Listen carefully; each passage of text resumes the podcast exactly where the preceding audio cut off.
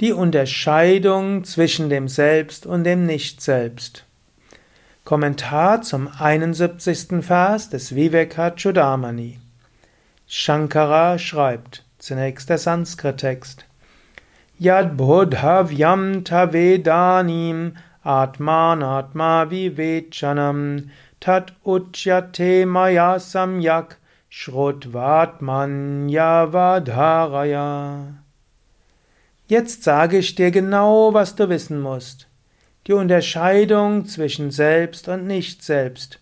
Atma, Anatma, Vivechana. Höre zu und denke im Geist darüber nach.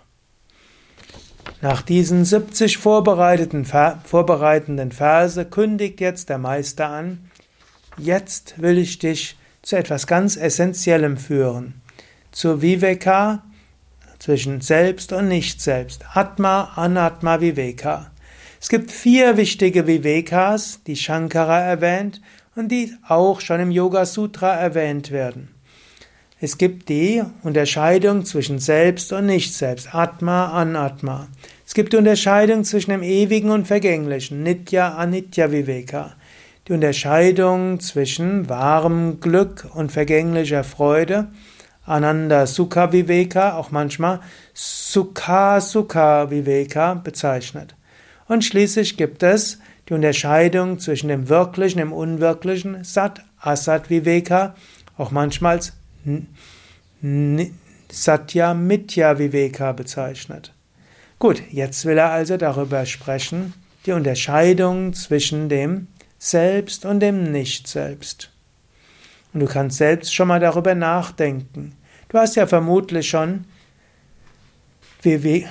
Vedanta gehört, sonst würdest du vermutlich diesen Vortrag jetzt nicht zuhören. Frage dich, wer bin ich und wer bin ich nicht?